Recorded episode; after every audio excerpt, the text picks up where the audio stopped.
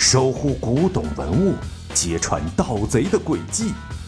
博物馆探案记第九十二集：真真假假的线索。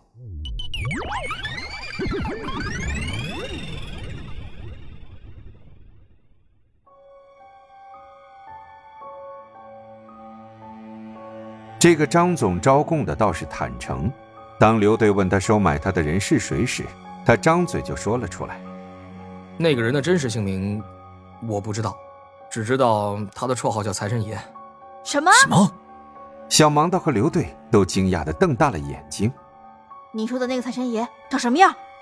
小盲道紧跟着追问道：“长什么样子我也不知道，每次见面的时候他都戴着一个面具，搞得神神秘秘的。”张总一副真诚的样子看着小盲道和刘队，仿佛是在告诉他们：“我知道的都说了，一点也没有隐瞒。”小盲道和刘队对视了一眼，不知道他们各自心里想的都有什么深意。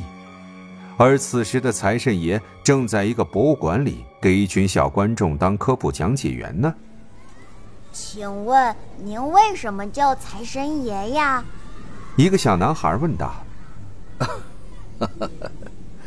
因为我的祖先啊是春秋时期大名鼎鼎的范蠡，他在协助越王勾践复国之后辞去官职做生意，赚了很多钱，几次都把钱捐给了穷苦百姓。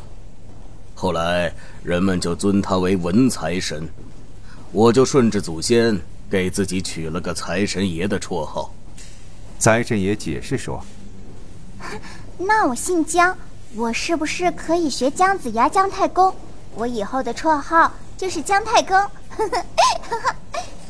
另一个小孩反应的很快，一下就联想到了自己姓氏的祖先。你这个姓的老祖先啊，可比姜子牙还老。其实啊，中国出现过一万多个姓，但最古老的要数上古八大姓：姬、姜。尧、嬴、姒、云、归、吉，这些姓啊，都源自上古的三皇五帝。比如，姬是皇帝的姓，姜是炎帝的姓。后来的很多姓氏都是从这几个古老的姓演变来的。财神爷和蔼地看着这个想取姜太公绰号的孩子说：“您知道的可真多，不光会鉴定古董。”还懂这么多历史知识，孩子们对财神爷佩服极了。其实这古董文物啊，本身就是咱们中国历史文化的一部分。比如这秦朝以前的青铜器，除了能反映出当时的青铜器铸造水平，上面刻的文字也非常有历史研究价值。还有字画。反映了当时的文化水平、艺术风格，甚至是人们的生活方式。所以啊，这些古董文物不只是值钱的东西，更是咱们历史文化的缩影，值得好好研究。财神爷正在给同学们讲着古董文物和历史文化的关系。一个工作人员走进来，在他耳边低语了几句。财神爷点了点头，然后对同学们说：“啊，不好意思啊，各位同学，我有点重要的事情需要离开一下。接下来，请这位老师继续带领大家参观学习。”财神爷说完，坐着他的电动轮椅就走开了。你们怎么找到这儿来了？有什么事吗？财神爷一进到办公室。就看到小盲道、小小贤和刘队在那儿等着他。你被人陷害了。小盲道靠在椅背上，抬起眼皮看着财神爷。陷害我？什么情况？财神爷一脸的茫然。小盲道把他们在李呱呱家经历的事情一五一十的告诉了财神爷。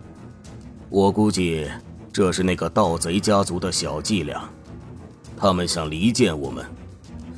虽然这个方法看上去很拙劣，但也很直接。